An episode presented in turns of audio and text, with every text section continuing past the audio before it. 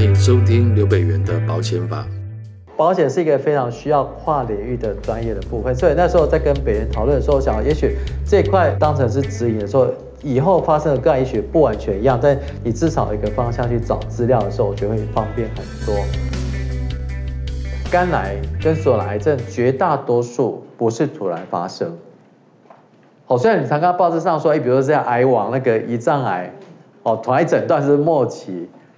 事实上它不是突然出现。而是它的症状的临床前期不太容易被发现。肝癌来讲，它的临床前期，包括说它的肝硬化啦，有一些比如说小的结节，反而比较容易发现。所以发现说，反而胰脏癌比较少保险给付的争议，因为它临床前期对胰脏来讲很少被发现。但对肝癌为什么争议特别多？因为我们现在已经可以去找到某些特别的。易感染期的患者，比如 B 肝的患者，固定他叫六个月要回来一次。虽然可能在没有任何症状的时候，发现哎，肝脏已经有肝硬化了，肝脏可能一个小的结节零点六公分。那可能我们看到说他可能抽血，可能肝功能有高了，可能胎白蛋白有高了，所以我们容易在一些临床前期的时候诊断这样一个疾病。好，所以我们这个可能要对肝癌所以三部曲稍微了解，就是说第一个阶段叫做慢性的肝炎。那很多的危险因素会造成所谓的肝脏的发炎，好，比如说我们刚刚所提到的慢性的 B 型肝炎、C 型肝炎，但不只是慢性的肝炎而已，包括急性的肝炎，比如说我们的 A 型肝炎。那很多人问我说，A 型肝炎台湾有没有？它没有抗体怎么办呢？哈，实际上台湾基本上已经没有 A 型肝炎了，好，除非有都是从境外带入。那都问我说，那我现在 A 型肝炎检查，有体检会检查 A 型肝炎，要不要去打那个疫苗等等？那我说可以打，但打完通常一年多两年，那个抗体会消失。就像各位现在打新冠肺炎的那个疫苗，也过一段时间，那抗体都会消失。所以除非你现在去东南亚，哦，去一些比较就是落后的地方，还有 A 型肝炎在流行的地方，你才去打疫苗。我一打了之后，过一段时间也消失掉了。那么接下来开始介绍的比较细一点哦，比如说像 B 型肝炎本身。现在台湾的 B 型肝炎已经有药可以做治疗，而且我们现在从大概呃八零年代开始打慢性 B 型肝炎的疫苗，所以现在的小朋友，像各位比较年轻的话，大概四十岁以下的族群，B 肝的带在加拿大只剩二到三趴，已经比例很低了。那即便是比较年长的族群，比如四十岁以上的族群，我们事实上都有所谓的贝洛克啦，很多是惠治妥等等的药物，可以把那个 B 肝的病毒量压得很低。好，但是在目前为止，台湾的 B 肝还占所有的肝呢，还占了大概六到七成左右。那 C 肝还是占了大概中间的二到三成，啊，另外一层是酒精肝所造成的肝癌。那 C 肝我们现在预计百是全世界二零三零要根除 C 肝，但我们现在台湾的进度更快，我们预期可能到二零二三或最慢到二零二四，台湾的肝膝肝会全部消失掉。那膝肝是一个很呃叫做 magic 叫做很神奇一个疾病的一个研究，可以算是现代医学一个非常经典的历史。因为我还在当医学生的时代，没有所谓膝肝这个诊断，我们叫做非乙型肝炎的肝炎。我们知道说有个东西可能就是会传染，但不晓得是什么东西。哦，直到是到一九七八年才发现有 C 肝这个病毒。那接下来开始发现，哎，它可以检测，接下来发现说可以用干扰素来做治疗。那到了几年前，发现有个 direct acting agent，直接给三个月可以把 C 肝根除掉。所以从那开始发现到 C 肝可以根除中间不超过四十年，所以这是人类对于一个疾病从了解到治愈一个非常经典的个案。那这个 DA 刚出现的时候，全世界呃就是都在疯狂，它一一三个月的治疗，治愈的成功率只有百分之九十九点六。而且几乎是没有副作用，它只针对膝肝的一些复制的那个酶去抑制它，但是一个疗程是要三百万。好，所以我说你们在几年前应该有处理过这种要不要去给付，好，这种膝肝治疗这样的一个药物等等。但最近实际上呃保险开始给付了，从大概二零呃一八。年底就开始有给付，那前一年、前两年，我们实际上每天会治疗很多很多 C 肝的患者。到目前我们有扣打，比如说政府说我们就是今年多不多少预算，预算几乎都用不完，因为基本上该抓的病也都已经治疗过了。好，所以我们预期之后再过十年，C 肝相关的这肝癌会大量的减少。但接下来台湾现在比较严重的问题是说，台湾的酒精的摄取量跟酒精相关的这个肝癌跟肝硬化是快速的增加。我们这才分析台湾这二十年的酒精的摄取量，包括说进口跟台湾生产的酒精，上是指数型的上升，速度非常的快。那进一步去分析台湾的所有的健保的资料库跟住院的资料库，看起来肝相呃酒精相关的肝硬化、肝炎跟这种肝癌上升的速度也非常的快，而且更麻烦就是说，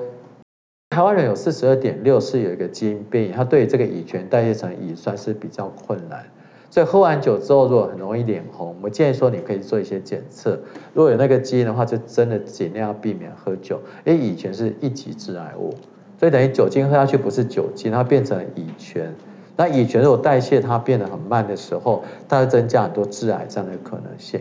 而且重点在说，喝完酒如果乙醛没办法代谢，不是增加肝癌而已，会增加食道癌跟口腔癌很多的一个这风险。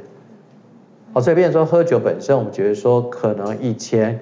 我们说看西方的教科书，他建议说男生一天在八十 CC 的酒精，那女生在三十 CC 的酒精。但我们发现说这样一个标准落在台湾可能不见得合适，所以我们现在在算说台湾人合适的酒精量到底是多少。我甚至有提出一些主张，所以没有所谓的绝对酒精量。以前我算说，一八十 CC 我喝啤酒可以大概几手啤酒不会超过八十 CC 的酒精量。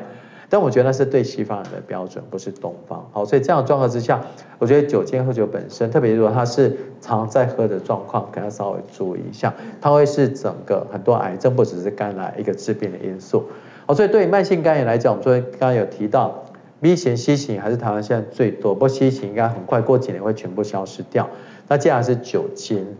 哦，另外一部分是药物，它讲 A、B、C、D，A 就是 alcohol 酒精。B 就是 B 型肝炎，C 就是 C 型肝炎，D 就是 drugs，哦，包括说就是我们刚刚提的中草药，包括部分的一些西药的部分。那么接下来开始介绍的比较细一点哦，B 型肝炎哦，就是说它是一个慢性肝，一般的定义哈是至少感染六个月以上啦，因为并不是说今天有 B 型肝它一定不会消失哦，我们这要特别强调了，好，特别是越呃就是年轻，比如说这种十几二十几岁，免疫能力很强的情况之下。我们像很多一些呃 intern 或是护士来当呃就是实习的时候，常常被针扎到，这常常有我自己被针扎过。那被针扎过之后，我们就会去检查 B 肝。那事实上，对于年轻人来讲，被针扎了，他不见会得到感染，他有时候自体会把它清除掉。那接下来我们要提到的是说。B 型肝炎为什么要去确定六个月？因为在前六个月，大概百分之七八十的人对，特别是对年轻人，他是会清除掉，所以我们定义至少六个月。但是他是从妈妈那边的垂直传染下来，就比较困难，因为小 baby 他免疫能力还没有出现，所以如果妈妈垂直传染给他，他大多数就会有，不过他会把它清除。好，所以这个为什么要定义叫做慢性带原者？因为他要强调是跟急性带原被急性感染说是不太一样。那么接下来提到的是说，这个 B 型肝炎有分几个带源啊，S S 带源哈，如果有的话就叫做这个 B 型肝炎的带源。那这 S 带原阳性，我们另外强调说不是一辈子会有啦。所以各位以后如果看到说有些这种 B 型肝炎带源，它后来出现这个带原消失，出现抗体，大家不要觉得验错了没有啊，因为我们最近大概在呃去年才有一个，我们跟三十八个国家一起做研究。然后发表在《长一个最好的杂志》，不然说三十八个国家一些大型的研究看起来，每一年这个表面带源的消失的机会在一点二 percent 左右，那不算低，一年是一点二 percent。所以如果说假设他从小就感染到四十岁，就四十八 percent，几乎一半会消失掉。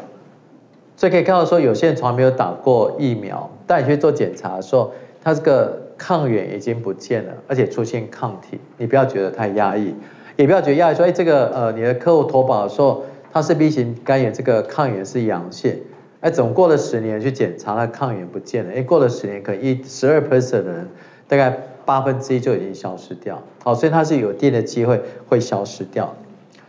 那接下来我们要问一个另外一个问题哈，那这个 B 肝的患者，我们知道说，哎，他有时候在算保费的时候，可能会去被要求保费要比较提高。因为最主要是高风险，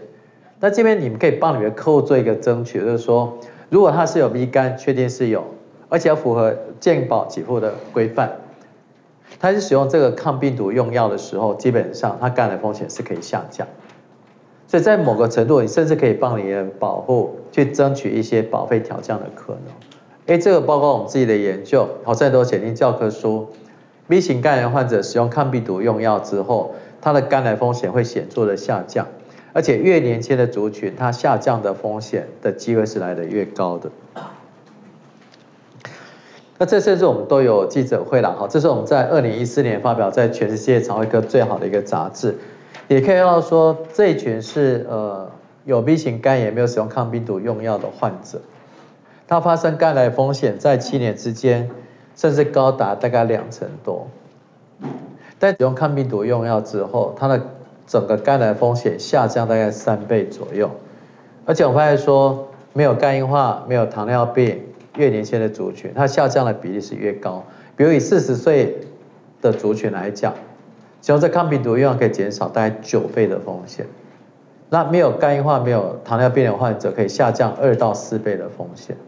好，再乘以这三倍，就增加很多倍的这样一个风险的减少。那接下来我们要探讨的是说，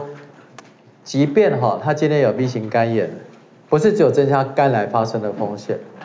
那肝癌发生之后会再复发的风险也是显著提高。所以牵扯到说，他一旦再复发，他会需要再次接受很多的治疗。所以这接受到说，比如他现在随后会不会再接受治疗等等。如果说他有接受抗病毒用药的时候，他肝癌风险可以有效下降三到四成。好，这种发表在《JAMA》，这是全世界大概五十几位非常非常好的一个杂志。那时候，甚至比如说不只是呃一般的杂志报道，连那种财经杂志来报道，他说。用两千三百万的这资料库找到肝癌的解药，而且那年很特别，是如果各位在投资生物科技股，二零一二年那一年的股王是叫做基亚，好，那市值到四百在六十亿左右，它主要的药就是号称有一个药物可以去降低肝癌手术之后复发的风险，就那年二零一二年的七月解盲是无效的，那后来过了一年多期中解期末解盲也是一样无效。就那年七月出来无效，就我们这边告诉他们说不要那么复杂，用什么新药啦，你给个抗病毒用药，肝癌就有效下降三成多。到我们这篇论文发表为止，没有任何癌症的治疗办法下降三成多。一般在改善，比如五到十 percent 的这个复发率算是有效的，但我们这个实际上下降到三成多左右。所以并不是说 B 型肝炎的患者他不会消失。你追踪的时间够久，它是有一定的机会会消失掉，而且会跟他一些，比如说这个带源的量、DNA 的量本身都有这个关联性存在。所以就是说，虽然 B 肝本身